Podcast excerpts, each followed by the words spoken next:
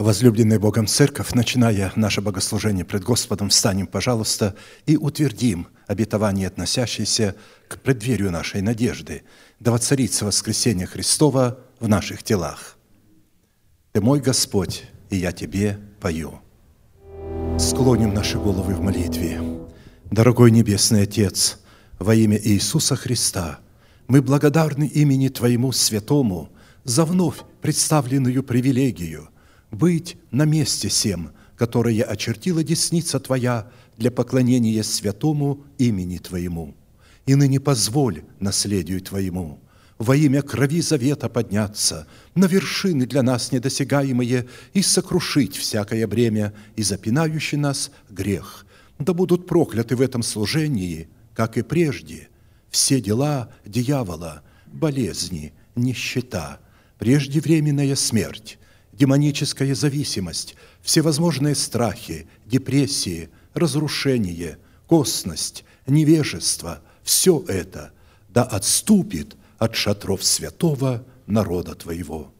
И ныне встань, Господи, на место покоя Твоего Ты и ковчег могущества Твоего, и да облекутся святые Твои спасением Твоим, и да возрадуются пред лицом Твоим – дай нам больше от Духа Твоего, пропитай нас Духом Твоим святым, позволь нам найти светлое лицо Твое. Я представляю это служение в Твои божественные руки, веди его рукою превознесенную, великий Бог, Отец и Дух Святой. Аминь. Да благословит вас Господь, можете садиться. Мир вам, святые Божии, да умножится – я сегодня бы хотела напомнить то слово, которое мы слышим, и о том наследии, которое сегодня Бог открывает своему избранному остатку. И слово называется «Наследие в имени Бога, скала Израилева». Мы уже прошли несколько имен Бога, и так как сейчас мы разбираем, какую цену надо заплатить, чтобы войти в это наследие имя Бога Всевышнего, скала Израилева, то мы сегодня вспомним просто определение, потому что это определение является той наградой, на которую нам надо взирать для того, чтобы мы смогли исполнить свое избрание и призвание, которое дано каждому человеку.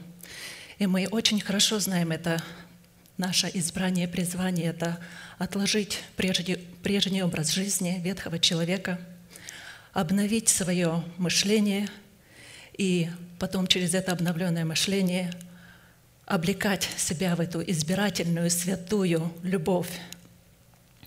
Избирательная, потому что она избирает, она любит только тех, кто любит ее и ненавидит всех тех, кто не следует по ее путям, кто не хочет а, пребывать в этом страхе Господнем. Псалом Давида, Псалом 17, с 1 по 4 стих. «Возлюблю Тебя, Господи, крепость моя, Господь, твердыня моя и прибежище мое, Избавитель мой, Бог мой, скала моя, на Него я уповаю, щит мой, рог спасения моего и убежище мое, Призову достопоклоняемого Господа, и от врагов моих спасусь. Мы знаем, что в этой песне Давида она разделена на три части. Первая часть указывает на состояние сердца Давида или на состояние молящегося. И от этого состояния будет зависеть, какая наша молитва. Потому очень важно вначале очистить свое сердце – кровью Иисуса Христа, и мы прекрасно знаем, как это делать. Мы уже разбирали эту часть. И сейчас мы остановились на второй части этого псалма, которая раскрывает содержание правовой молитвы, присущей царям, священникам и пророкам. С одной стороны, имеющийся род молитвы, в которой Давид исповедует свой удел в восьми именах Бога Всевышнего, говорит о том, что данная молитва творится – в границах завета, заключенного с Богом, так как 8 указывает на число завета. А с другой стороны, что данная молитва является стратегическим учением, которое предназначено быть нашим призванием и священническими ризами для того, чтобы облечь нас как воинов молитвы, для того, чтобы мы могли исполнить свое призвание. И если человек через наставление верит, то есть через послушание тем словам, которые он слышит с этого места, не принял данное ему Богом помазание на царство, то есть не принял это, это слово, чтобы быть царем, священником, пророком, он пройдет мимо цели, он не исполнит свое призвание, это будет очень печально. И мы уже разбирали, то есть а, Бог, это мы разбираем наш наследственный удел. И мы уже прошли несколько имен Бога. Бог – крепость моя, Господь – твердынь, твердыня моя, Господь – прибежище мое, избавитель мой – и мы остановились на скале, скала Израилева. Сегодня мы рассмотрим наш наследственный удел во Христе Иисусе в имени Бога скала, скала Израилева. И имя скала Израилева, обуславливающее природу Бога Всевышнего и характер Его Слова принадлежит уделу только воинам молитвы. И, как мы знаем, это слово, это скала обозначает острие горного утеса, камень, каменная ограда, кров, тень от скалы, победоносный, бивень слона или слоновая кость, владычество вечное, обетование пищи нетленной, утешение мира – и как мы знаем, что в этой молитвенной песне содержится наследственный удел, сокрыт наследственный удел Сына Божьего. И как мы всегда слышим, каждый раз пастор говорит, чтобы нам наследовать этот удел со Христом, нам, нам надо быть во Христе и закрыть Христа, потому что только Христос получает эту награду. Этот наследственный удел принадлежит Ему. И если мы поместим себя во Христа, мы наследуем этот удел. И очень важно, это стратегическое учение, нам очень важно надо изучить, определение, знать, что это такое, знать, для чего оно предназначено, какую цену надо заплатить, и, естественно, от этого будет награда. И для этой, цели, как в изучении нашего дела в предыдущих именах Бога, которые являются призванием, являются уделом нашего спасения, мы рассматриваем эти четыре вопроса. И сейчас по пятницам мы рассматриваем цену, которую нам надо заплатить, и мы уже рассмотрели первые две цены. Но сегодня я напомню, и мы возвратимся к определению нашего наследия, так как в этом определении скрывается сама награда, потому что, определяя наш наследственный удел, мы видим, что это такое. И пастор дал восемь определений, и их очень важно все вместе взять и держать все вместе, потому что мы не можем взять один ингредиент или сказать, вот это главное – Допустим, когда вы готовите пищу, вы скажете, вот в этом, допустим, взять, например, борщ. Что там самое главное? Свекла, капуста. Хорошо, вы не скажете, что свекла, капуста – это борщ уже.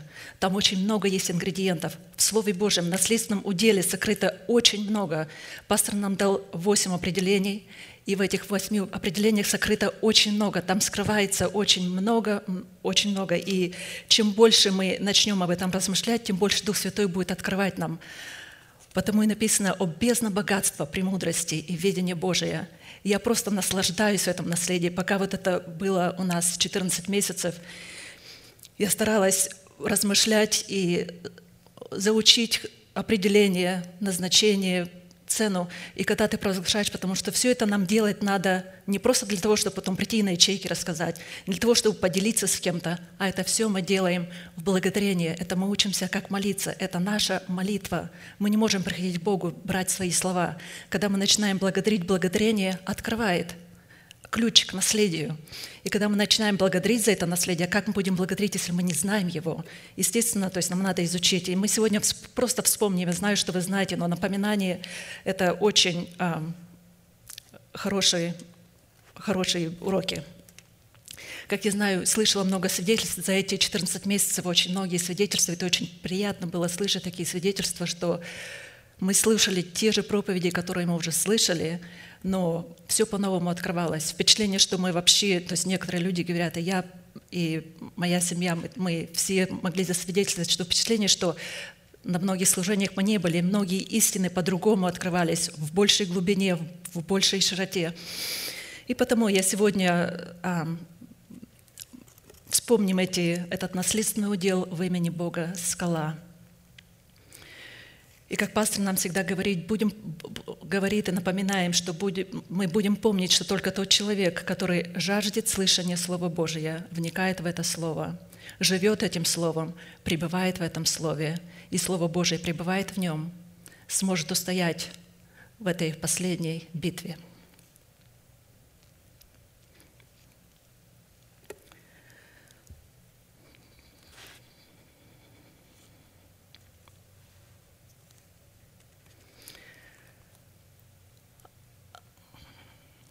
наследство. Знаете, что многие люди живут в этом мире, то есть я говорю о христианском мире, они даже не знают, что у них есть такое необыкновенное, богатое наследие. Они даже не знают о нем. И премудрость говорит, это люди невежды – и премудрость звает и говорит, доколе невежды будете любить невежество. Невежды – это не просто они по какой-то причине, не, кто-то, никто им не сказал, они не знали, нет. Они полюбили это невежество. Написано, доколе невежды будете любить невежество, доколе буйные будут услаждаться буйством, доколе глупые будут ненавидеть знания. Они ненавидят знания, они любят они буйные. Буйные – это нарушители мира. Уже вы вошли в этот мир, вошли в покой. И здесь кто-то проходит и какой-то вам намек бросил, и все, у вас нарушается мир. Вы думаете, а это, возможно, буйная овца. А может, он не, даже не вдомек что-то сказал вам, и все, уже этот теряется мир. Потому очень важно пребывать в этом слове и пребывать в этом наследии – есть люди, которые узнали о своем наследии, но они не знают, как применять его, потому что то есть в этом наследии, когда нам дали, у нас есть определение, сегодня мы рассмотрим 8 определений скалы, но есть назначение, и надо знать, для чего этот удел назначен. Есть удел крепости, есть удел, то есть в каждом имени Бог сокрыл в этом уделе, это наш наследственный удел, и есть определенное назначение – Возьмем транспорт, есть машины, корабли, самолеты, но у каждого есть свое предназначение. Мы скажем, что это средство передвижения, но у каждого, если мы будем не по назначению использовать имена Бога, мы потерпим кораблекрушение, и мы не дойдем до той цели. Мы не возьмем наш наследственный, наследственный удел. Но потом есть люди-лентяи. Лентяи, они не хотят платить цену. Вы помните эту притчу, которую Христос сказал, говоря, лукавый и ленивый раб, ты знал, что это серебро я тебе дал, и ты должен был пустить его в оборот. Нам дано сегодня серебро спасения, нам дано это семя, которое нам надо посеять, заплатить цену. И плата цены или посеять, которую пустить в оборот, это мы знаем умереть для своего народа, для своего рода и для своих растлевающих желаний, для своего дома. И поэтому давайте вспомним наш наследственный удел в имени Бога, скала Израилева. И первая составляющая – это правда, владычествующая в страхе Господнем. Второе Царств 23, 1, 3. Вот последние слова Давида, изречение Давида, сына Иисеева, изречение мужа, поставленного высоко, помазанника Бога Иаковлева и сладкого певца Израиля. «Дух Господень говорит во мне, и слово Его на языке у меня. Сказал Бог Израиля, говорил о мне скала Израилева, владычествующий над людьми будет праведен, владычествуя в страхе Божием». Правда, владычествующая в страхе Господнем. Правда – это Царство Божие, другими словами. Мы знаем, что Царство Божие не пища и питье, но праведность и мир и радость. Правда – одна из составляющих Царства Небесного, и она должна владычествовать в страхе Господнем. И все это мы рассматриваем не где-то, мы это должны рассматривать в своем сердце, в себе. И это мы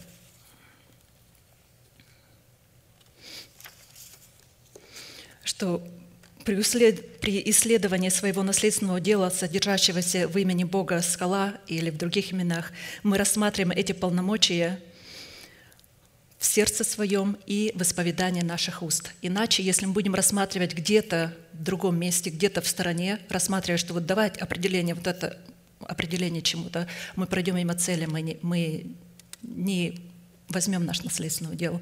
Мы рассматриваем, всегда помним в нашем сердце и исповедание уст, то есть в молитве пред Богом. Первая фраза «Дух Господень говорит во мне, и слово Его на языке у меня говорил о мне скала Израилева» говорит о том, что данное исповедание содержит и определяет себя в полномочиях наследственного дела в имени Бога скала Израилева. Эти слова Давид сказал, когда уже был а, перед тем, как он ушел с этой земли в конце своей жизни. Данное исповедание, производимое под воздействием Святого Духа, живущего в сердце Давида в статусе Господа и Господина его жизни, является плодом правды, которую он взрастил в своем духе и обнаруживает в вере Божией, пребывающей в его сердце. И вера Божия, как мы знаем, это послушание, наше послушание словам, которые мы слышим от помазанника Господня – Третье. Плод правды в исповедании веры Божией, раскрывающий в сердце Давида полномочия наследственного удела в имени Бога скала Израилева, владычествует в сердце, мы знаем, что только в границах страха Господня. И границы страха Господня обуславливаются Словом Божиим, которое исходит из уст Божиих в достоинстве заповедей Бога, которые являются премудростью Бога и отвечают за Его правосудие – Страх Господен в исполнении заповедей Господних, обуславливающий правосудие Бога, открывает двери к неследимому наследию Христову, а в частности к полномочиям наследственного удела в имени Бога скала Израилева. Наследственный удел в имени Бога скала Израилева сфокусирован на том, чтобы полномочиями страха Господня установить наше тело искуплением Христовым – и таким образом соделать нас совершенными, как совершен Отец наш Небесный. Это один из примеров, когда одна из составляющих в наследственном уделе в имени Бога скала Израилева обнаруживает себя в другом составляющем наследственном уделе в имени Бога страх. Мы знаем, что все в этих восьми именах там есть 50 имен Бога. И когда мы погружаемся, размышляем и благодарим Бога в молитве, Бог нам будет открывать и открывает, и погружает в это наследие. И это есть наше богатство. Кстати, мы разбираем сейчас имя Асир. Это судно-наперстник, который был у первосвященника. И наш, это прообраз нашей совести, очищенной от мертвых дел. И мы устрояем из себя, из нашей совести этот судный наперстник, и разбирая вот эти имена патриархов, которые есть там, и также имена Бога, мы сейчас разбираем имя Бога Всевышнего, почему мы пришли к этому псалму. И благословение, которое дано было Асиру, там написано, будет умножаться богатство твое, как дни. И вот это богатство, это богатство веры, которое вот мы и разбираем – то есть наши приоритеты поменяются, когда нашим богатством станет поистине вот это Слово Божие и его тот наследственный удел, который мы имеем в этом Слове. То есть мы, я, я считаю себя, что я самая счастливая на, на всем свете. Нет счастливее меня. И надеюсь, вы также можете сказать это, потому что вы имеете это наследие. Исайя 33, 5, 6. «Высок Господь, живущий в вышних, Он наполнит Сион судом и правдою, и наступят безопасные времена Твои, изобилие спасения, мудрости и ведения. Страх Господен будет сокровищем Твоим». Если человек не имеет в сердце своем страха Господня, который является содержителем и исполнителем всех заповедей Господних, обусловленных достоинством начальствующего учения Христова и Святого Духа, открывающего значи, значимость учения Христова в каждой конкретной заповеди, он не может стать участником этого наследственного удела в имени Бога, скала Израилева. Страх Господень в нашем сердце – это одно из достоинств и свойств, от которых в буквальном смысле будет зависеть наше настоящее и наше будущее – Исполнение страхом Господним по своей силе и динамике сродни исполнению Святым Духом и немыслимо без помощи Святого Духа. И На иврите фраза «быть исполненным страхом Господним» означает быть водимым страхом Господним, быть зависимым от страха Господня, привязать себя к страху Господню, действовать в страхе Господнем, жить страхом Господним, радоваться в страхе Господнем и поклоняться в страхе Господнем. По своей природе страх Господень абсолютно не, абсолютно не похож на страх человеческий, потому мы знаем, что страх человеческий лишает человека всякого рассудка, а страх Божий наполняет его мудростью и полномочиями судить и переводить в исполнение суды Божии, которые Бог изрек и запечатлел в Своем Слове.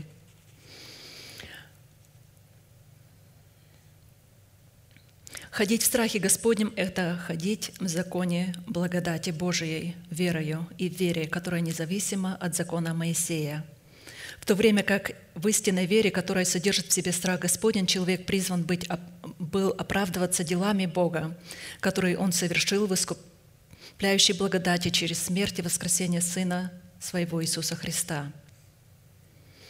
Младенцы во Христе не могут жить и ходить верою, которая является страхом Господним по той причине, что их духовный орган в предмете яйцеклетки еще не созрел – в силу этого они не могут оплодотворяться семенем страха Господня через благовествуемое Слово.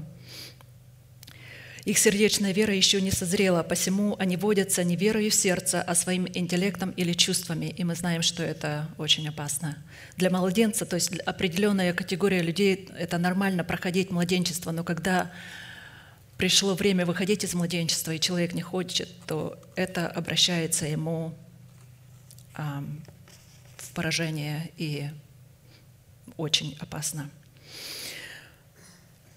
Учитывая тот фактор, что душевные люди не могут исполняться страхом Господним, так как страх Господень – это совокупность духовных истин, которые могут приниматься и постигаться не иначе, как сердцем человека, который возрос в полноту возраста Христова. Мы говорим о первой составляющей определения, что страх Господень – это правда, владычествующая в страхе Господнем в нашем сердце. И когда она будет владычествовать, это правда, это плод правды, который мы принесли. Мы приняли, принимаем эту истину с этого места, когда мы слышим слова нашего пастыря, которые он постоянно, то есть Дух Святой через него открывает нам. Мы принимаем их в свое сердце, и потом идем к Богу и благодарим за это, и это становится нашим достоянием. Подводя итог этой мысли, следует, что страх Господень призван испытать на законом Моисея и делать нас способными избегать греха. Это благодать Божия, содержащаяся в образах закона Моисея, которая является детоводителем ко Христу.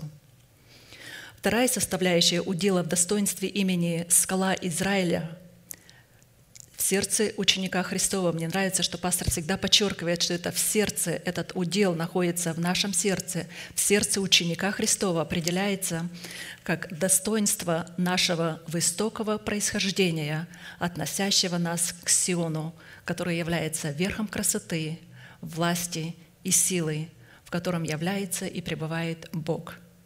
Только задуматься об этом то есть я прихожу в восхищение, восторг. То есть, если, то есть я знаю, что то есть я вошла в этот удел. Разбирая, то есть мы даем определение, но в этом определении, как я сказала, это есть уже та награда, на которую и то воздаяние, на которое можем взирать для того, чтобы мы тогда сможем заплатить ту цену, которая нам будет представляться, которая сейчас представляется нам. Слушать заповеди Господни, чтобы выйти из Вавилона. И так далее. То есть это очень важно постоянно смотреть на этот наследственный удел, который содержится в именах Бога Всевышнего. Вот вторая – это достоинство. Мы можем обратить каждый к себе. Я благодарю Тебя, Господь, за достоинство моего высокого происхождения, которое относит меня к Сиону. Я часть Сиона. Как это не чудно!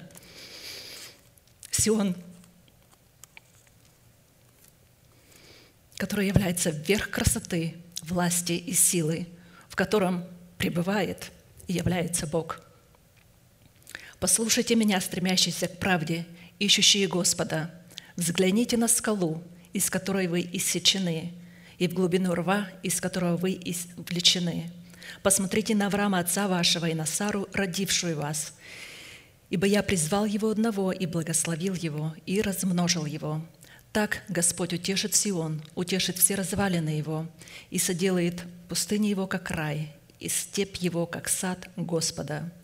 Радость и веселье будет в нем, славословие и песнопение». Это чудное место Писания. Итак, фраза «Так Господь утешит Сион, утешит все развалины его, и сделает пустыни его, как рай, и степь его, как сад Господа. Радость и веселье будет в нем, славословие и песнопение» – это результат, который наследует категория людей, иссеченных из скалы. Другими словами говоря, люди, иссеченные из скалы – это свидетельство того, кем мы приходимся Богу, что делает нас живым определением удела в имени Бога скала Израилева. Это живая скала. В то время как фраза «взгляните в глубину рва, из которого вы извлечены» говорит о том, что сделал для нас Бог, чтобы мы могли быть носителями удела в имени Бога скала Израилева. Однако, чтобы наследовать то, что сделал для нас Бог, и таким образом определить суть удела в имени Бога, скала Израилева, и стать живыми носителями имеющегося удела, нам необходимо рассмотреть и выполнить несколько составляющих или несколько условий, предназначенных, представленных в данном месте Писания. Послушать Бога или же явить повиновение своей вере, вере Божией в словах посланников Бога. Второе – показать в своей вере стремление к правде, благовествуемой носителями правды, которые являются посланники Бога. Третье – нам необходимо искать Господа, когда можно найти Его, и призывать Его, когда Он близко – Четвертое. Надо взглянуть на скалу, из которой мы иссечены, и в глубину рва, из которого мы извлечены. И мы знаем, что скала – это Христос, а глубина рва – это смерть Господа, в которую мы погрузились, погрузились и пребывали там, и Бог извлекает нас из этой смерти, чтобы мы жили Его воскресением. Следующее, нам необходимо посмотреть на Авраама, отца нашего, и на Сару, родившую нас, в той сути, как Бог призвал его одного и благословил его и размножил его. И следующее, необходимо иметь доказательство своей причастности к Сиону, которому обещано обетование в достоинстве удела в имени Бога скала Израилева. При этом следует иметь в виду, что эти шесть составляющих находятся в чудном равновесии по отношению друг к другу, потому что исходят друг из друга, обнаруживают себя в друг друге и являются доказательствами, что это истина, а не дефицит, то есть это что есть истина, потому что оно в одном, одно в одном. Как и учение Иисуса Христа, пришедшего в плоти, мы не можем взять одну, одно учение, оно все в одном, одно в одном, оно переплетено. И воскресение – это следствие смерти. Когда мы сохраняем память, что мы совлеклись ветхого человека – это есть воскресение, но воскресение без смерти не бывает. Воскресение – это следствие смерти, так и здесь. Все это составляющие одного. Давайте посмотрим а, эти условия, которые нам необходимо выполнить. Бог является скалой Израиля в достоинстве Сиона, указывает на тот фактор, что Бог является скалою исключительно для дома Израилева, которые рассматриваются воинами молитвы. Потому что Израиль означает воин молитвы или же человек, дающий Богу право молиться с Ним, молиться за Него и избавлять Его от расливающих вожделений Его души. А посему первая причина, по которой Сион оказался Первая причина, по которой Сион, представляющий собой воинов молитвы, оказался в развалинах, состоит в том, что Бог вознамерился разрушить державу смерти в их телах. Эти развалины от этого разрушения, то есть разрушение державы смерти. И Бог утешит, написано, развалины Сиона. То есть после того, когда мы совлечемся ветхого человека же когда будет разрушена держава смерти, только потом, может быть, на этом месте, мы всегда слышим, чтобы на этом месте может быть воздвигнута держава жизни. Вторая причина, по которой Сион, представляющий собой воинов молитвы, оказался в развалинах, состоит в том, что в измерении времени в среде Сиона, представляющий избранный Богом остаток в достоинстве воинов молитвы, находятся грешники. Точно так же, как в среде пшеницы до определенного времени находятся плевелы. И никуда не денешься, нам надо освещаться и отделяться от определенных людей до времени. Возможно, пока Бог произведет свой суд и выдернет эти плевелы, или же а, определенные люди увидят себя и покаются.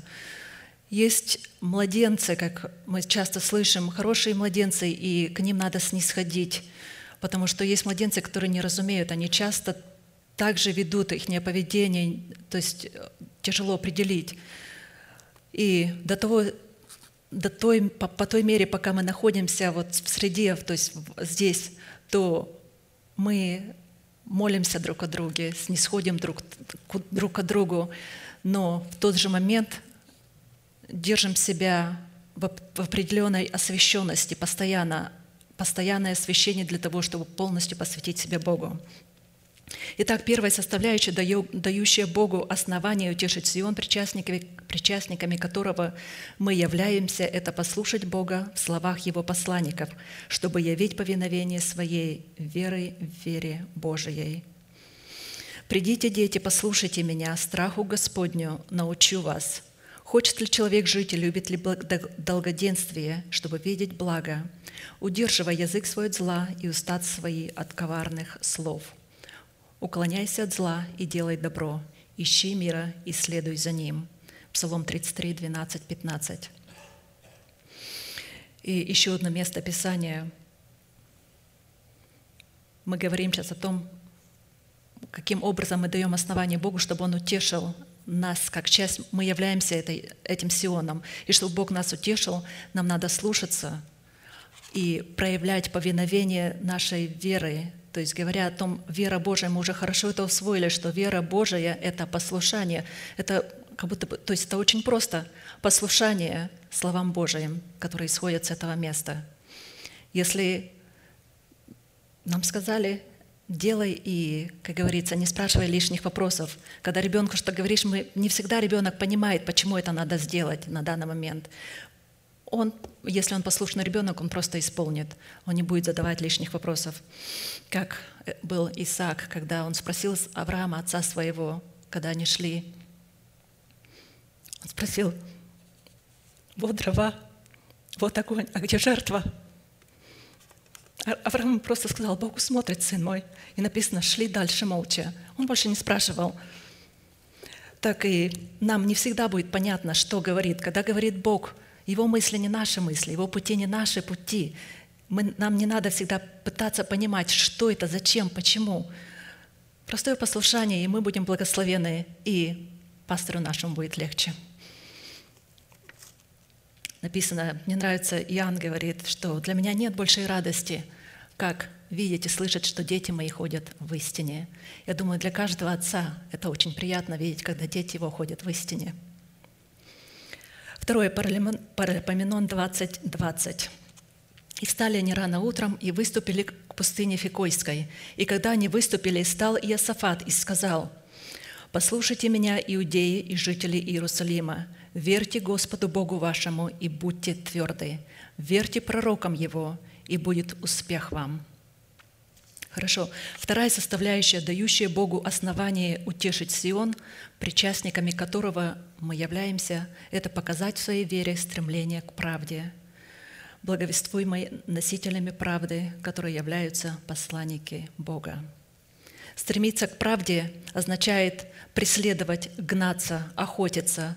Смысл, смысл этого глагола состоит в том, чтобы поменять свои приоритеты – и то, что ранее для нас было преимуществом, почитать тщетою, как это сделал, мы знаем, апостол Павел. Но то, но что для меня было преимуществом, то ради Христа я почел читою, да и все почитаю читою ради превосходства познания Христа Иисуса Господа моего. Для Него я от всего отказался, и все почитаю за ссор, чтобы приобрести Христа и найтись в Нем не со своей праведностью, которая от закона, но с тою, которая через веру во Христа, с праведностью от Бога по вере, чтобы познать Его и силу воскресения Его, и участие в страданиях Его, сообразуясь смерти Его, чтобы достигнуть воскресения мертвых. Мы поем, стоит смиряться, стоит бороться, стоит за это всю жизнь отдать, чтобы наследовать этот чудный удел в имени Бога Скала Израилева, чтобы наследовать этот, этот удел в имени Бога Всевышнего, стоит заплатить все. Я готова все сделать, лишь бы, то есть дойти и достичь, и сделать радостным сердце моего Небесного Отца. Третья составляющая, которая дает право Богу утешить Сион, утешить нас, это необходимость искать Господа, когда можно найти Его, и призывать Его, когда Он близко. Исайя 55, 6, 8. «Ищите Господа, когда можно найти Его, призывайте Его, когда Он близко. Да ставит нечестивый путь свой и беззаконник помыслы свои, и да обратится к Господу, и Он помилует его, и к Богу нашему, ибо Он много милостив. Мои мысли не ваши мысли, не ваши пути, пути мои, говорит Господь. И мы знаем, что призывать Господа – это положить перст на свои уста и слушать, приготовить сердце свое и слушать Слово Божие. Это есть одно из значений призывать Бога. Четвертая составляющая, дающая Богу основание утешить Сион, это взглянуть на скалу, из которой мы иссечены, и в глубину рва, из которого мы извлечены.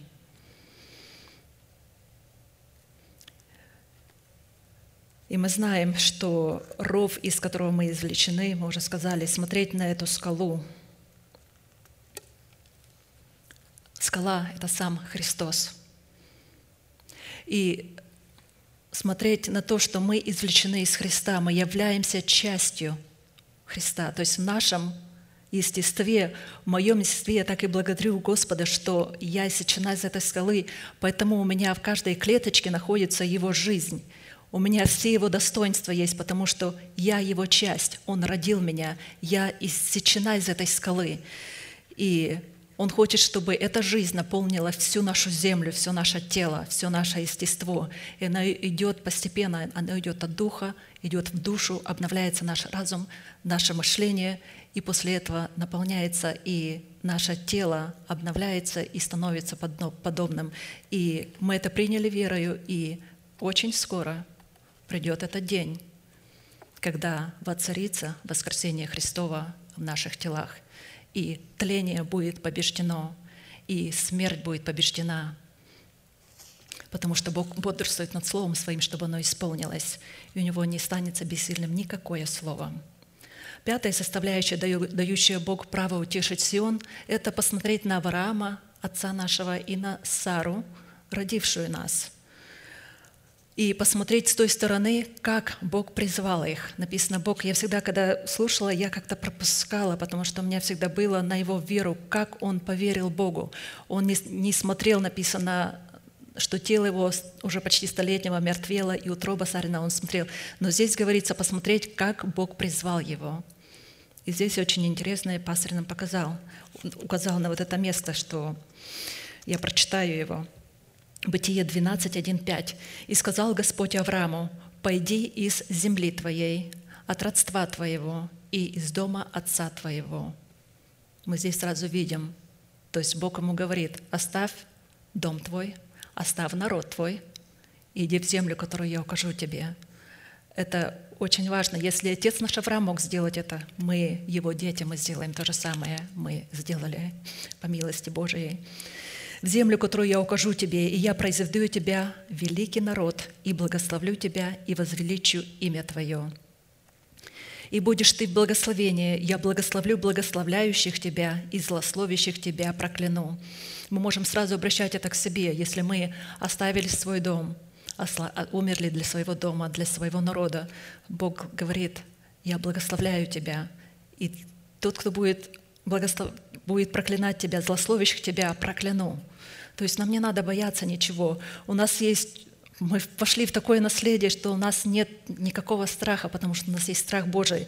И мы знаем, что никакое оружие, сделанное против нас, ничто не сможет нас поколебать, ничто не сможет нас сдвинуть, потому что мы уже благословенные во Христе Иисусе. Потому что это благословение Авраама принадлежит и нам. и благословятся в тебе все племена земные.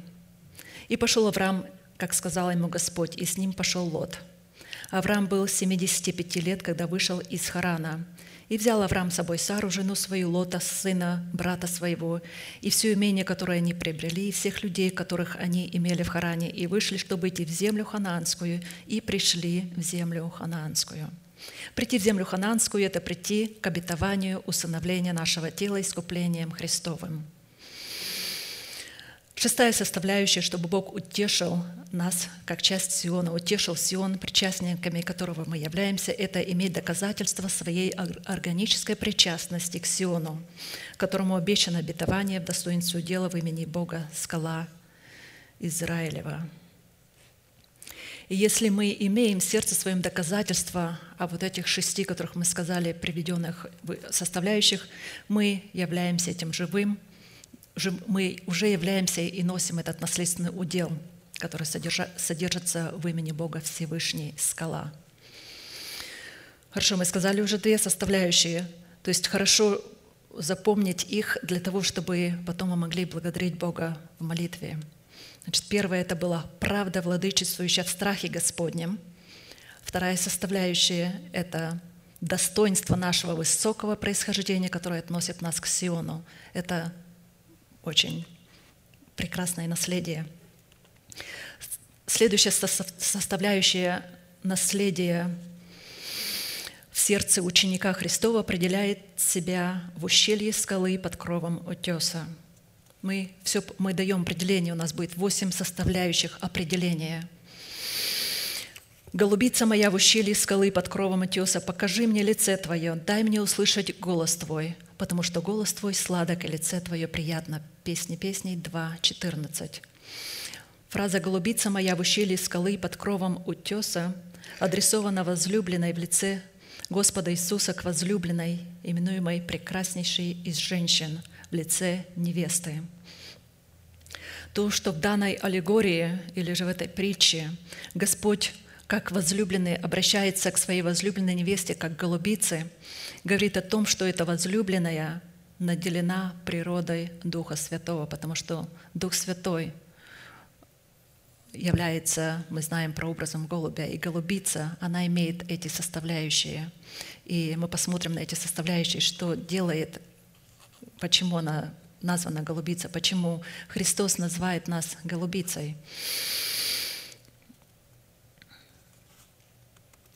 Фраза «покажи мне лице Твое, дай мне услышать голос Твой, потому что голос Твой сладок и лицо Твое приятно» подтверждается в голубице, подтверждает в голубице особо, особую и уникальную природу Святого Духа. И мы рассмотрим несколько вопросов. Вопрос первый. Какое уникальное свойство облекает возлюбленную в достоинство голубицы и делает ее похожей на Святого Духа? И чтобы понять уникальное свойство возлюбленной в достоинстве голубицы, нам необходимо будет вспомнить сущность и роль Бога Святого Духа и его взаимодействие с Богом Отцом и Богом Сыном. Несмотря на то, что Бог Святой Дух обладает теми же тем же могуществом и той же сокрушительной силой, какой обладает Бог Отец и Бог Сын, и между ними царит абсолютная гармония, полная зависимость и абсолютная любовь – уникальное свойство, присущее только Богу Святому Духу, в отличие от Бога Отца и Бога Сына, состоит в двух составляющих. Это первое, он не может защищать самого себя. У него есть полное, у него полное отсутствие способности защищать свои собственные интересы и полное отсутствие способности принимать личную славу. Эти два достоинства делают голубицу голубицей, то есть делает ее подобной Духу Святому. Она не защищает своих интересов, и она не принимает славы. Отсюда следует, что возлюбленная в достоинстве голубица не способна защищать свои собственные интересы, и в защите своих интересов полностью полагается на милость возлюбленного. И мы знаем, что если мы будем полагаться на милость возлюбленного, Он всегда защитит нас – и далее возлюбленная в достоинстве голубицы не способна принимать и защищать свои интересы личной славы, но способна защищать славу своего возлюбленного. То есть, когда Христос в нас, мы представляем Его, и мы являемся носителями Его славы. Откровение 4, 9, 11. «И когда животные воздают славу и честь и благодарение сидящему на престоле, живу, живущему во веки веков, тогда двенадцать Тогда двадцать четыре старца падают пред сидящим на престоле и поклоняются живущему во веки веков и полагают венцы свои пред престолом, говоря, «Достоин Ты, Господи, принять славу и честь и силу, ибо Ты сотворил все, и все по Твоей воле существует и сотворено».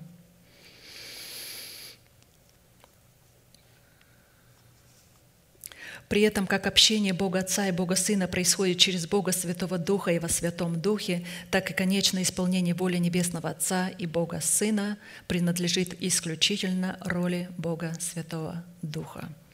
Отсюда следует, что конечное исполнение воли Небесного Отца и Бога Сына принадлежит исключительно роли возлюбленной, облеченной в силу Святого Духа или же в достоинстве голубицы – Роль Бога Отца, мы знаем, состоит а, в том, что Он отвечает и несет полную ответственность за замыслы.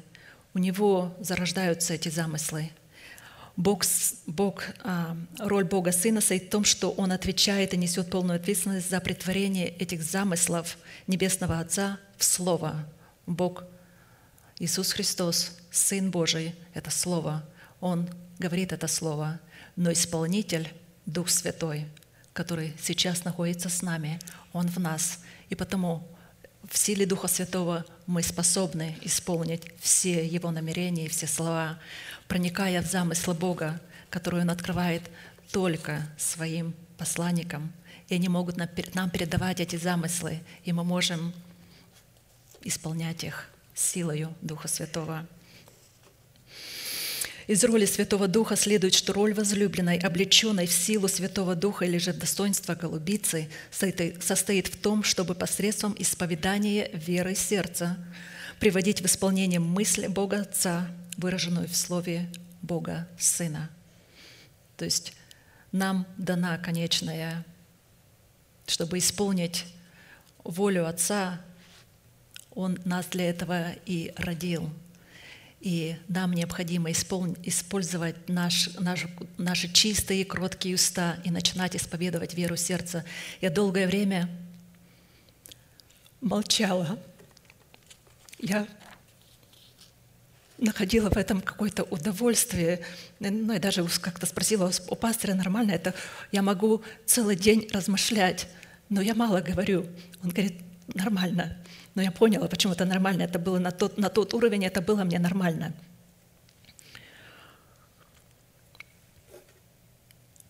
Я заучивала вот эти все принципы, я могла заучить, и потом просто ходить, размышлять, и мне, я погружалась в это. Но пришел момент, и Бог ждет, чтобы мы говорили. Нам очень обязательно. Это очень важно, потому что конечная станция надо говорить, исповедовать ту веру, которая на сердце. Но вначале нам надо туда, естественно, положить, размышлять и потом уже исповедовать. Следует обратить, на свой, обратить внимание на свойство Бога Святого Духа, состоящее в неспособности защищать себя от пренебрежения человеком, которое отмечено в Бытие 6, 1, 3. Когда люди начали умножаться на земле и родились у них дочери, тогда сыны Божии увидели дочерей человеческих, что они красивые, и брали их себе в жены, какую кто избрал. И сказал Господь, не вечно духу моему быть пренебрегаемыми человеками, потому что они плоть. Пусть будут дни их 120 лет. Мы знаем, что точно так, как то есть Бог защитил здесь Духа Святого. Он сказал, не вечно Духу моему быть пренебрегаемой. Бог защитит и нас. То есть Бог ждет определенное время, иногда испытывая нашу верность. И мы, имея Духа Святого, имеем способность остаться сильными и твердыми. Хорошо, вопрос второй. Какими, каким характером обладает место, в котором скрывается возлюбленная в достоинстве голубицы? «Голубица моя в ущелье скалы под кровом утеса, покажи мне лице Твое, дай мне услышать голос Твой, потому что голос Твой сладок, и лице Твое приятно». Место, в котором пребывает возлюбленная в достоинстве голубицы, представляет собой удел в имени Бога, скала Израилева. Это пребывание в ней Христа и пребывание ее во Христе. И мы это уже, я думаю, надеюсь, очень хорошо знаем и постоянно в этом пребываем. Я только просыпаюсь, я в уме могу провозгласить потом, когда еду на работу, я еще раз поблагодарю Бога за те составляющие, кто я во Христе Иисусе и кто Христос во мне. Это приводит, мне доставляет, а, мне доставляет удовольствие, но я знаю, что в первую очередь это доставляет удовольствие моему Небесному Отцу, когда Он смотрит и видит, кто Он родил меня для того, чтобы я исполнила это призвание – я сейчас не буду это повторять. Мы это прекрасно знаем, кто мы во Христе и кто Христос в нас. Это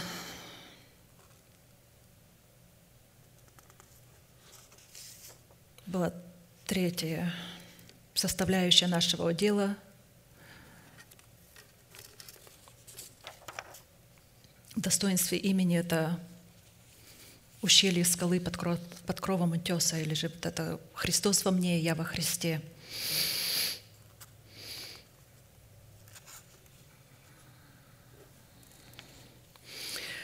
Чем примечателен голос возлюбленной и лицо возлюбленной, или же какими критериями обуславливается сладость ее голоса и какими и чем определяется приятность ее лица в очах возлюбленного –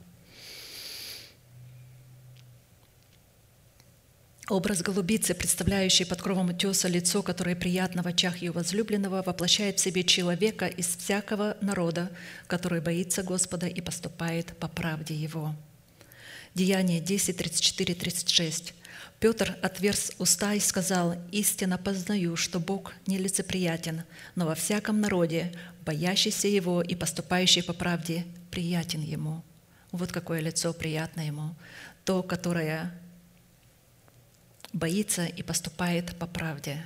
Боится Бога, страх Господен лежит, то есть Дух Святой, когда у нас Дух Святой у нас будет, и страх Господен. Это мы будем приятны Богу.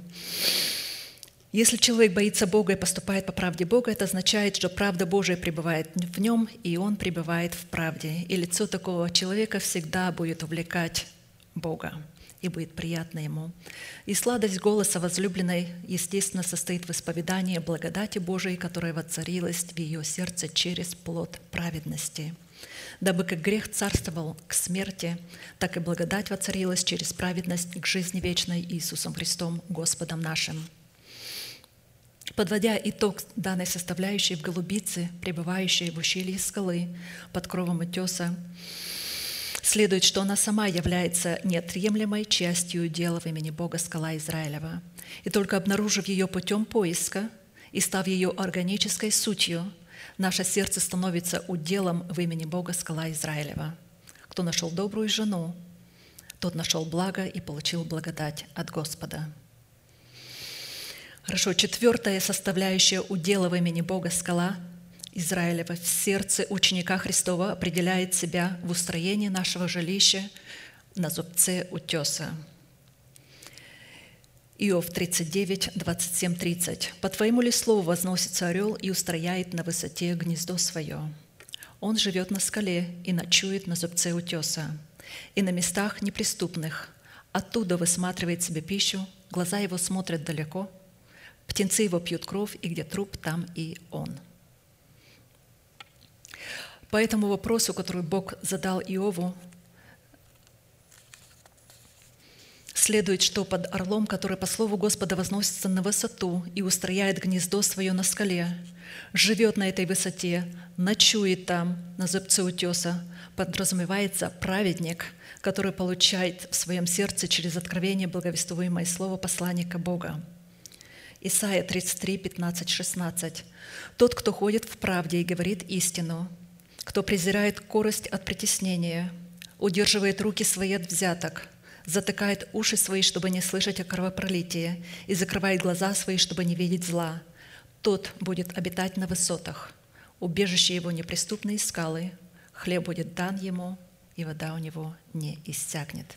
И мы слышали и будем продолжать слышать это а, по пятницам, об этом чудном, а, как кто и как пребывать в этом пожирающем огне на этой высоте. Обитать на высотах означает быть удаленным от плотских помышлений и мыслить и помышлять о горнем. И мы знаем, что эти помышления, помышления о горнем, или это ведут к жизни, а помышления плотские – суть смерть. Так что вот и все. Убежище его неприступной скалы означает обладать сердцем, устроенным в крепкую башню, могущей сохранять нас в безопасности. Имя Господа – крепкая башня, убегает в нее праведник и безопасен. Притчи 18.11. Хлеб будет дан ему, означает, что праведник наблюдает за ногой своею, когда идет в Дом Божий и приготовлен более к слышанию, нежели к жертвоприношению. Екклесиаст 4.17 наблюдай за ногою твоею, когда идешь в дом, в дом Божий, и будь готов более к слышанию, нежели к жертвоприношению, ибо они не думают, что худо делают». Благовествуемое слово, которое мы слышим с этого места, и является этим чудным хлебом, который Бог дает нам. И вода у него не иссякнет – означает, что жаждущее сердце, принявшего Святого Духа как Господа и Господина своей жизни, соделается источником, из которого текут эти воды жизни. Иоанна 7, 37, 39. В последний же последний же великий день праздника стоял Иисус и возгласил, говоря, «Кто жаждет, иди ко мне и пей. Кто верует в Меня, у того, как сказано в Писании, из чрева потекут реки воды живой». Сие сказал Он о Духе, которого имели принять верующие в Него. Ибо еще не было на них Духа Святого, потому что Иисус еще не был прославлен.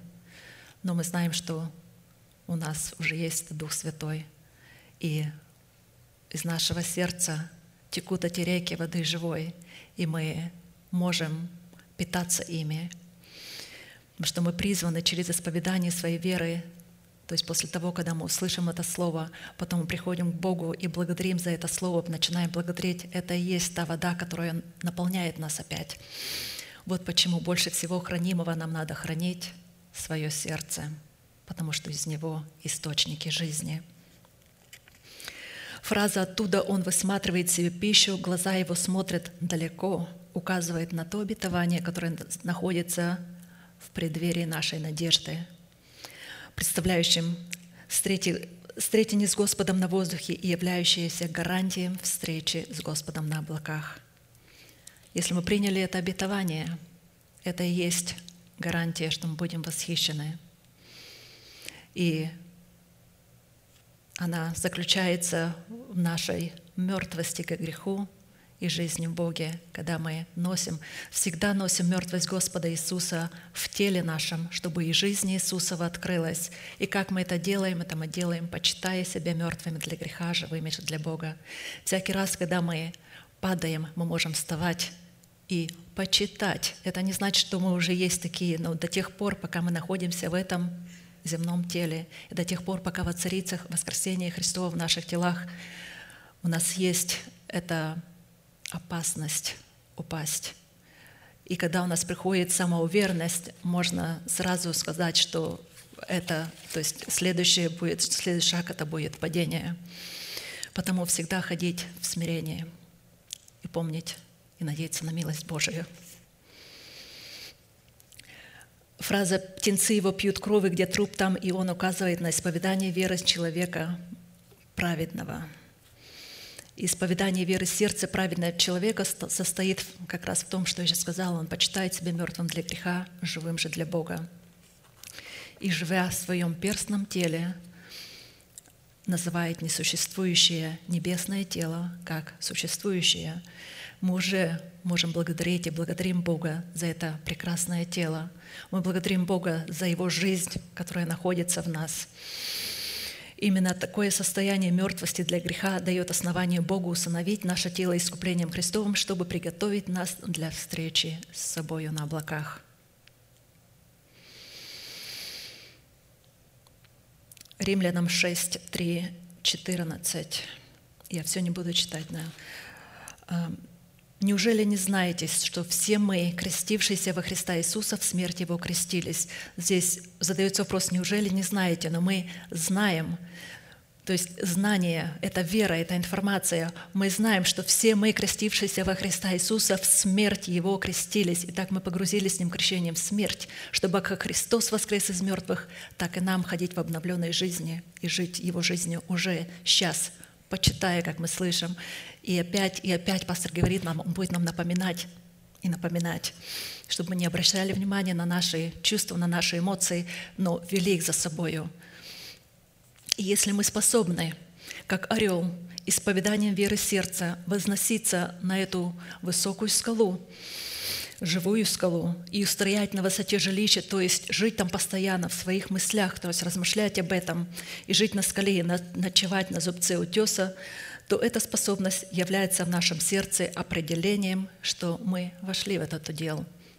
Это одна из составляющих. Нам надо взять все составляющие. Пятая составляющая достоинства имени Бога Скала Израилева в сердце ученика Христова определяется жилищем Бога в достоинстве Сиона. Псалом 61.5 начальнику хора на струнном орудии псалом Давида. «Услышь, Боже, вопль мой, внемли молитве моей. От конца земли взываю к Тебе в унынии сердца моего. Возведи меня на скалу для меня недосягаемую, ибо Ты – прибежище мое, Ты – крепкая скала от врага, крепкая защита от врага. Да живу я вечно в жилище Твоем и покоюсь под кровом крыл Твоих». Начальнику хора на струнном орудии Псалом Давида говорит о том, что данная молитвенная песнь, сопровождаемая на струнном орудии, адресована начальнику хора. И нам уже известно, что начальник хора – это Святой Дух. Хор – это церковь, и струнное орудие – это наш новый человек. И вот эти три составляющие должны у нас всегда быть. Это союз этих трех суверенных сторон делает нашу молитву легитимной, так как обуславливает суть нашего жертвенника, на котором мы намереваемся представить самих себя в жертву живую, святую, благогодную Богу для разумного служения. Союз этих трех сторон – Дух Святой, как руководитель хора, хор, церковь и я, причастник этой церкви – это свидетельство того, что мы приняли Святого Духа как Господа и Господина своей жизни и водимся Святым Духом. И еще это свидетельство того, что мы являемся причастниками к достоинству голубицы в лице избранного Богом остатка.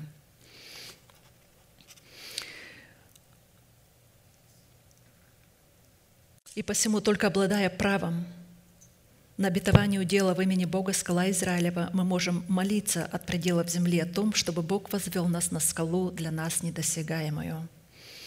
Фраза «Услышь, Боже, вопль мой, внемли молитве моей, от конца земли взываю к Тебе в унынии сердца моего, возведи меня на скалу для меня недосягаемую» является правовой молитвой, которая соответствует требованиям совершенной воли Бога.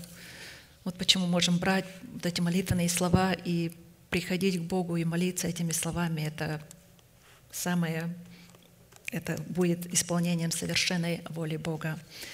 Но, естественно, когда мы уже получили, мы, мы получаем вот эти откровения и знания, то есть отсюда мы слышим, что это значит, и тогда мы можем, мы уже понимаем, не просто мы берем слова и не понимаем, что они значат, но мы берем те слова, которые мы понимаем, и это является а, правильной молитвой. молитвой.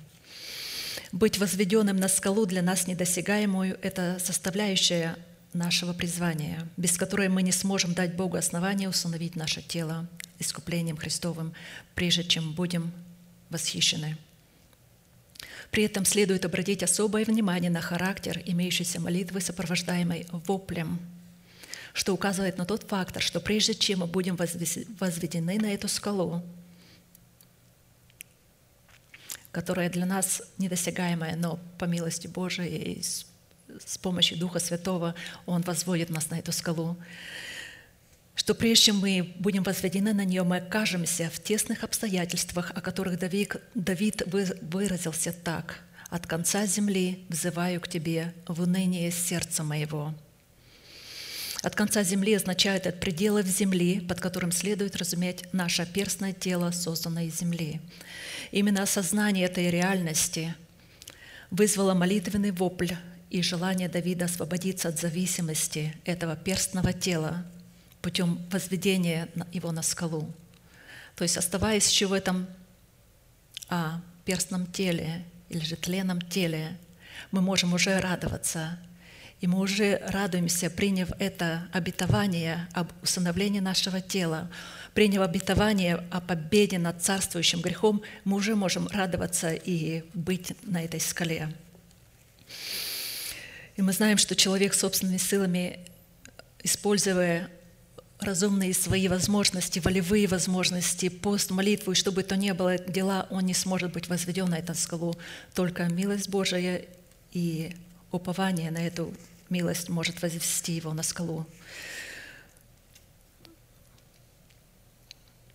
И необходимо, чтобы наша молитва протекала в духе и отвечала требованиям истины. И вот почему пастор так усердно преподает нам эти истины и потом просит, чтобы мы еще раз утвердили их. Я сейчас читаю конспект, и надеюсь, я ничего лишнего не добавляю сюда, так, то есть я говорю вам и хочу просто утвердить те слова, которые мы уже слышали, которые мы приняли. И все, что нам надо сделать, это теперь еще раз. Потому что все это время, когда еще раз переслушиваешь проповедь и переслушиваешь еще, я постоянно слышу новые стороны, новые истины, и потому я с удовольствием а, прочитаю. Иногда люди говорят, сложно как-то можно своими словами, но своими словами так невозможно как-то передать. Вы просто еще раз прослушайте, еще раз прочитайте, еще раз углубитесь. Здесь заложена большая премудрость, такая премудрость, такая мудрость, что я своими словами не смогу вам передать. Я могу просто засвидетельствовать, что я, я безмерно счастлива и благодарна. И та манифестация, которая у нас была раньше, я ее постоянно говорю, Бог уже сделал во мне и со мной несравненно больше, чем я молилась или могла помышлять. Он уже это сделал. Если помните, у нас была раньше манифестация, что ты сделаешь несравненно больше того, о чем мы просим или помышляем. Я могу засвидетельствовать, что Он это сделал со мной, Он сделал в моем сердце. И я радуюсь, пребывая на этих высотах.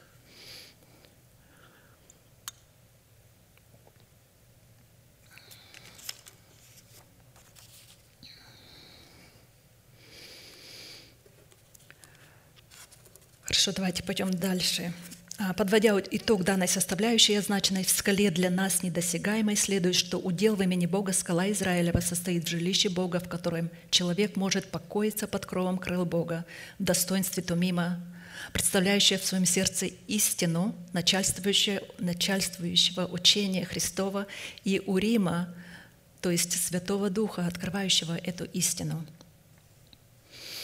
Шестой удел в достоинстве имени Бога скала Израилева в сердце ученика Христова определяет себя местом славы Господней. Исход 33, 18, 23. Моисей сказал, «Покажи мне славу Твою». И сказал Господь, «Я проведу, я проведу пред Тобою всю славу мою и провозглашу имя Яхве пред Тобою, и кого помиловать, помилую, кого пожалеть, пожалею».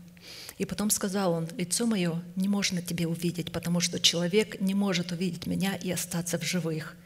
И сказал Господь, вот место у меня, стань на этой скале. Когда же будет проходить слава моя, я поставлю тебя в расселине скалы и покрою тебя рукою моею, доколе не пройду. И когда сниму руку мою, ты увидишь меня сзади, а лице мое не будет видимо» исходя из имеющего диалога Моисея с Богом, место, на котором отсутствует слава Господня, не может являться наследственным уделом имени Бога скала Израилева.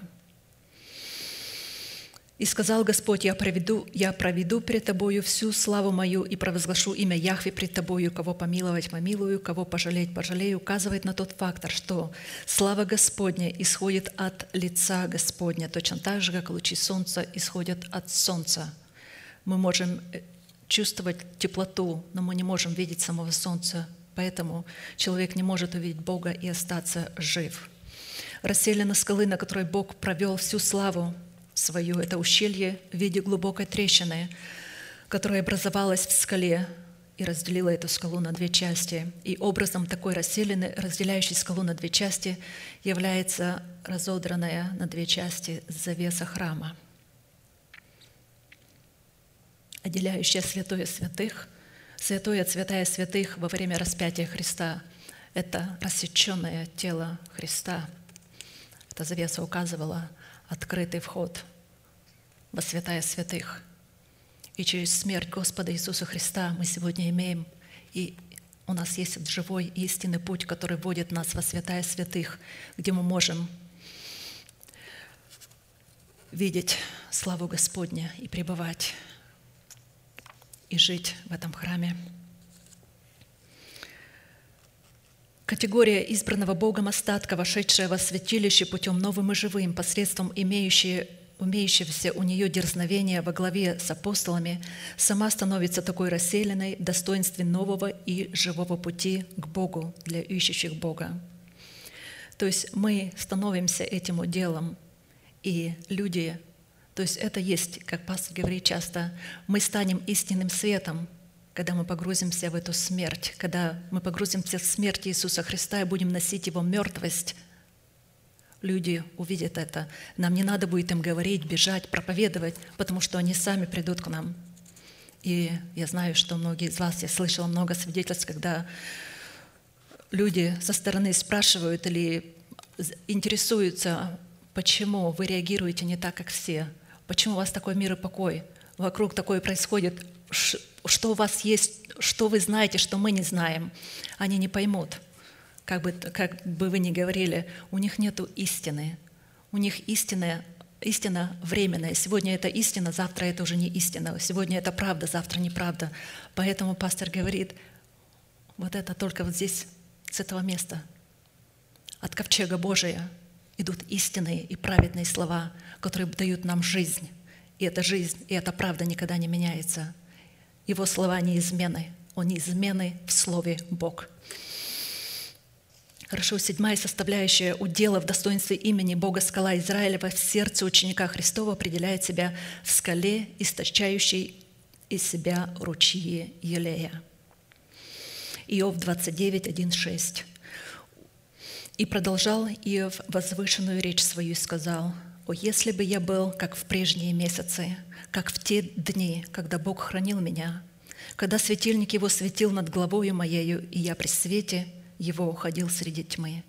Когда, как был я во дни молодости моей, когда милость Божия была над шатром моим, когда еще Вседержитель был со мною, и дети мои вокруг меня, когда пути мои обливались молоком, и скала источала для меня ручьи елея. В данной притче, в данной аллегории скала, источающая себя ручьи елея, включает в себя семь уникальных составляющих, которые имеют между собой чудное равновесие, так как растворены в друг друге, обнаруживают себя в друг друге и делают, говорят о том, что это истина. И отсутствие хотя бы одной составляющей будет означать, что все другие у нас нету ничего. Это подделка. Они все должны быть в чудном равновесии. Светильник Господень над моей головою, я хожу при свете Господнем среди тьмы, милость Божия над моим шатром, Вседержитель мой со мною, дети мои вокруг меня, пути мои обливаются молоком, и скала источает для меня ручьи елея. Мне сильно понравилась скала, источающая для ручьи елея, потому что это говорит о содружестве моих уст с устами Божьими. Я была в восторге, когда я это услышала. Я говорю, то есть есть содружество, союз, то есть есть, когда мы говорим, а это уже это содружество, то есть есть просто соработа, мы всегда говорили соработа, а здесь говорится о содружестве мои уста и Божьи уста, они находятся в содружестве. Мои уста говорят только то, что говорит Бог. Хорошо, мы рассмотрим коротко эти семь составляющих. Светильник Господень над моей головой.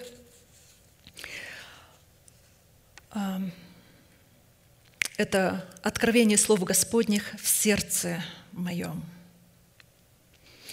Слово Твое – светильник ноге моей и свет стезе моей. Псалом 118, 105. Это я пропустила.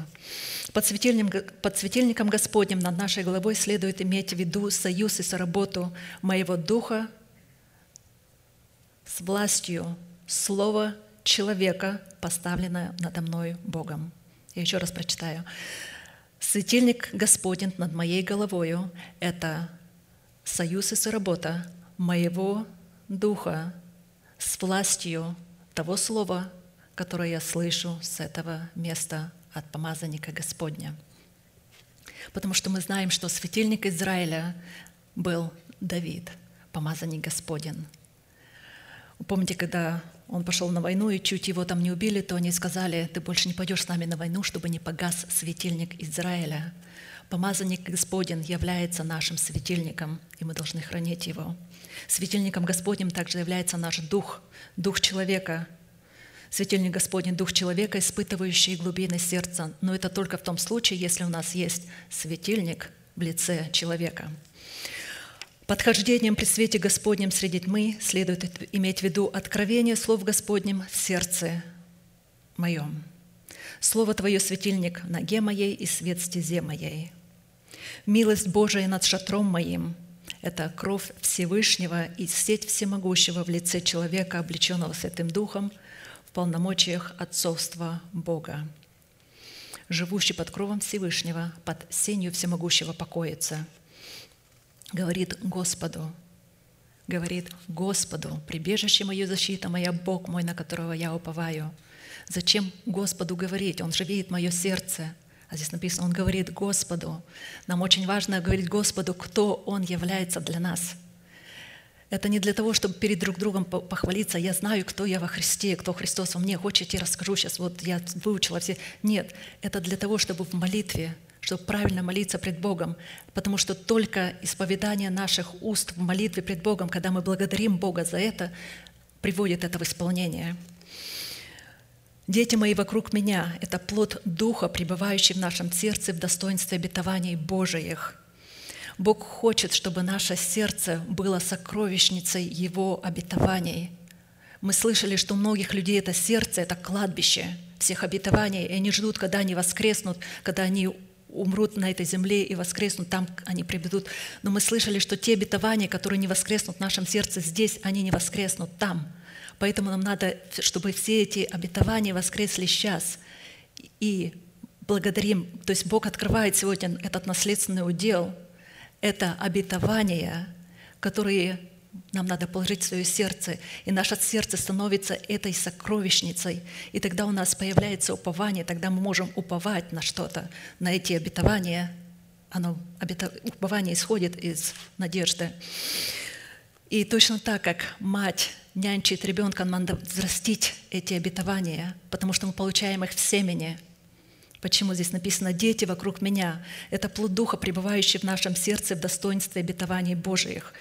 И чтобы не случалось, не смотреть на свои потери, не смотреть на какие бы ни было то боли, утраты, смотреть на несуществующее и сосредотачивать свой взор на той награде, которая уже нам дана во Христе Иисусе.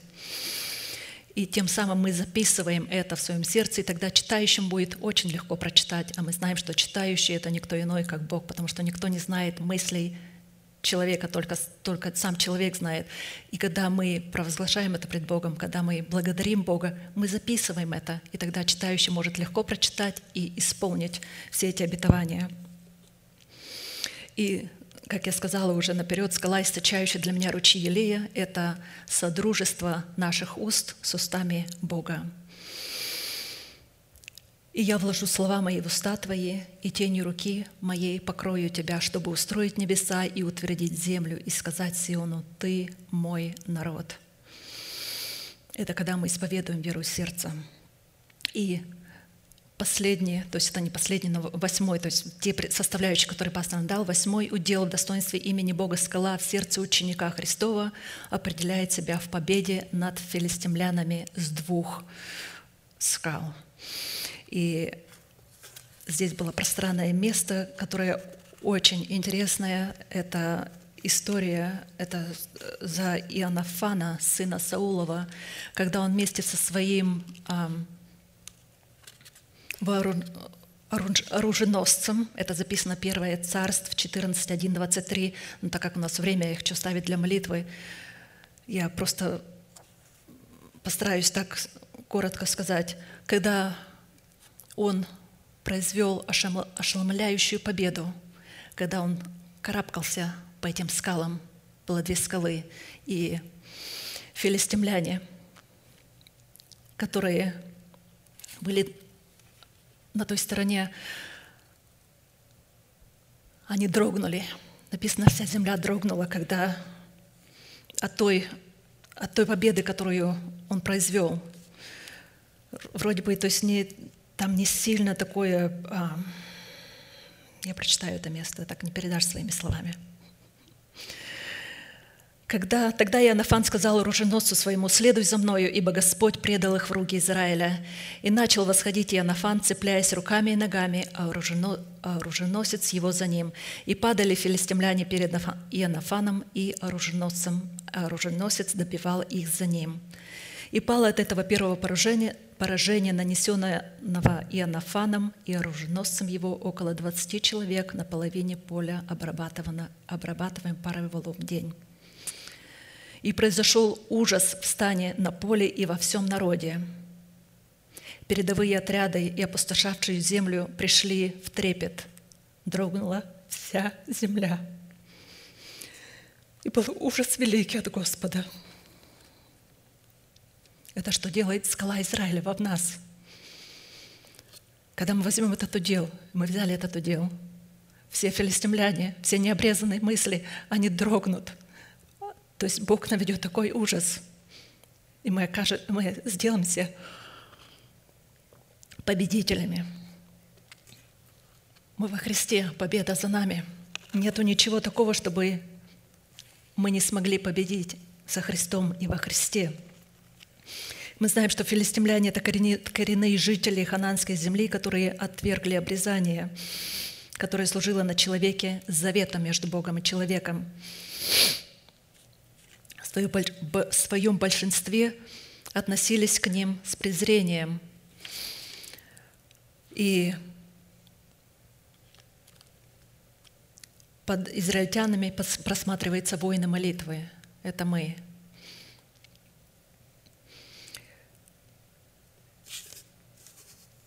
Филистимляне – это образ нашего ветхого человека, который носит программу павшего Херувима – образ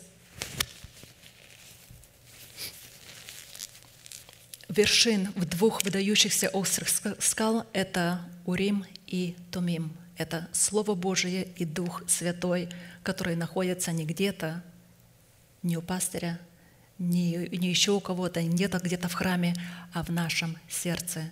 Когда в нашем сердце мы возьмем это Слово и примем Духа Святого как Господина своей жизни – мы победим.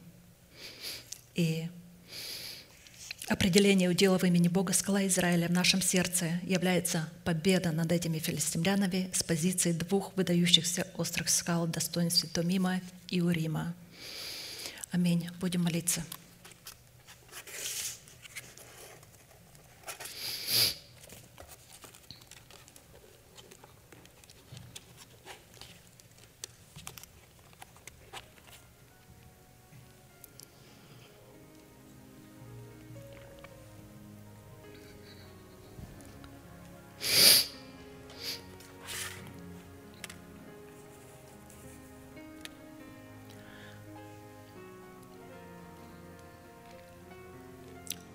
Дорогой Небесный Отец, мы с благодарностью приходим к Тебе во имя Иисуса Христа и благодарим Тебя за Сына Твоего, который умер за грехи наши и воскрес для нашего оправдания, тем самым открыл нам путь к наследию, которое Ты дал Сыну Твоему. И в Сыне Твоем Иисусе Христе – мы разделяем этот наследственный удел. Я благодарю Тебя. Ты есть часть наследия нашего и чаши нашей. Ты держишь жребий наш. Межи наши прошли по прекрасным местам, и наследие наше приятно для нас. Я благодарю Тебя, Господь, что Ты сегодня открываешь это наследие и даешь нам это наследие через Твое благовествуемое Слово, через Твоих посланников, которые передают нам его, и мы принимаем его и с благодарностью. Благодарим Тебя, благодарим Тебя за наследственный удел в именах Твоих, в имени Бога Всевышней. Ты – крепость наша и твердыня наша. Благодарю Тебя, Ты, Господь, Избавитель мой и скала. Я благодарю Тебя за наследственный удел в имени Твоем, скала Израилева. Благодарю Тебя за правду, владычествующую в сердце моем, в страхе Господнем. Я благодарю Тебя за воскресение Иисуса Христа, которое воцарилось в моем сердце, в моем естестве. Благодарю Тебя за Царство Твое, пришедшее в силе. Благодарю Тебя, Господь, за достоинство высокого происхождения, которое относит нас к Сиону, которое является верх красоты, силы и славы Твоей. И по великой милости Твоей мы являемся частью Твоего Сиона, на который Ты смотришь, за которым Ты наблюдаешь и который Ты хранишь и сохраняешь. Ты бодрствуешь над Словом Своим, чтобы оно исполнилось. Благодарю Тебя, благодарю Тебя, Господь, заглубиться в ущелье скалы по великой милости, частью которой являюсь и я. Благодарю Тебя, что Ты во мне, и я Твой представитель. Преображаюсь в образ Твой святой. Могу искать Тебя и находить Тебя, испытывать богатство славы и упование на эту славу. Тайну, которую Ты скрывал от веков и родов – ты сегодня открываешь эту тайну. И какое богатство и величие в тайне сей для нас. Христос в нас. Это великая тайна, которую ты сегодня открываешь. И я благодарю Тебя, что мы можем искать Тебя и находить Тебя, испытывать воскресение в сферах нашего сокрушения. Я благодарю Тебя, что во Христе Иисусе Ты соделал нас новым творением. Мы искуплены Тобою, мы Твои, признающие Твою власть. Я благодарю Тебя за тот мир и покой, который мы имеем в Тебе, за служение и оправдание, которое имеем во Христе Иисусе, за добрую чистую совесть. Ты, Бог всякой благодати – призвавший нас вечную славу свою, сам по кратковременном страдании нашем да совершишь нас, да утвердишь, да укрепишь, да соделаешь непоколебимыми. Тебе слава и держава во веки веков. Аминь.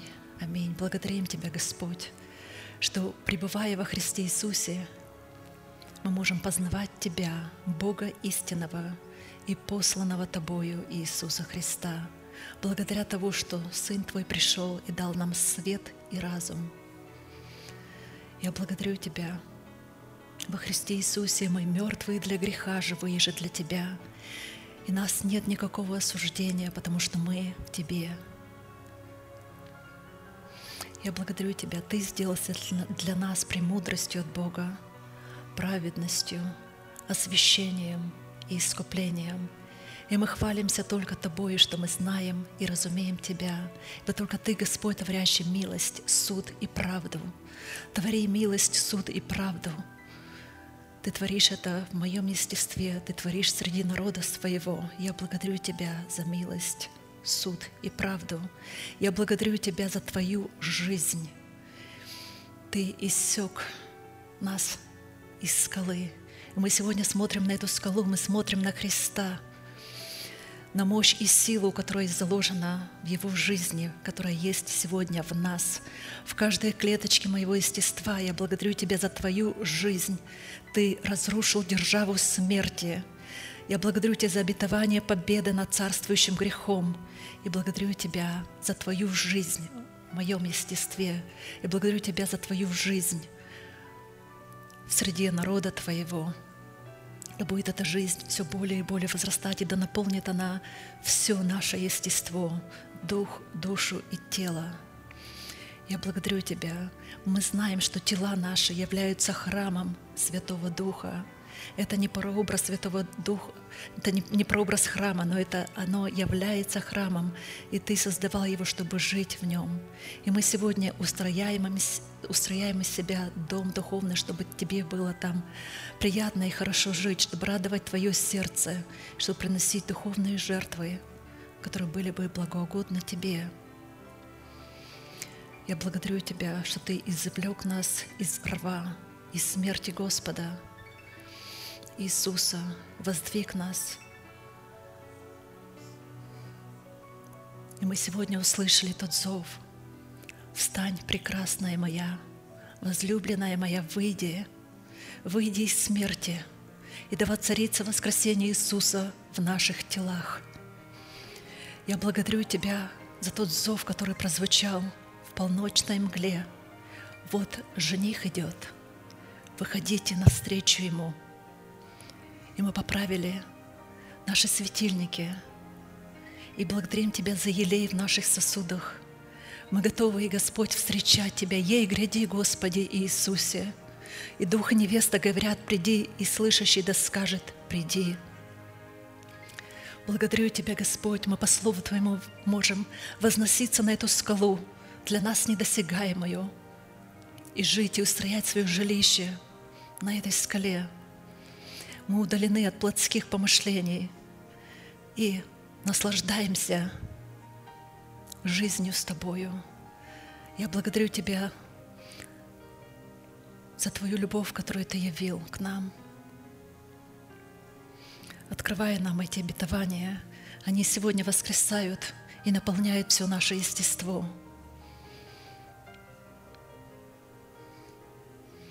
Благодарю Тебя, Господь, за жилище Твое в достоинстве Сиона. Мы покоимся под покровом Твоим. Благодарю Тебя. Благодарю Тебя за путь новый, живой, который открыл нам Ты через смерть Сына Твоего. И мы можем входить во святилище посредством истины о крови и истины о кресте. Я благодарю Тебя, что крестом Господа Иисуса – для меня мир распят, и я для мира. Я умерла для моего дома, для моего народа, для моих растлевающих желаний, для того, чтобы стать одним народом, с Твоим народом, чтобы стать одно с Твоим домом, с Твоей семьей, и чтобы исполнять Твои желания. Благодарю Тебя, Господь. Благодарю Тебя за содружество моих уст Твоими устами. Я сегодня провозглашаю исповедую веру моего сердца в то, что Ты соделал для меня, и благодарю Тебя. Благодарю Тебя за смерть и воскресение, что открыл свободный вход во святая святых. Все системы моего тела отдыхают, покоятся – и восклицают от радости, от этого обетования, которое Ты дал нам. Благодарю Тебя, Господь. Благодарю Тебя за победу над филистимлянами,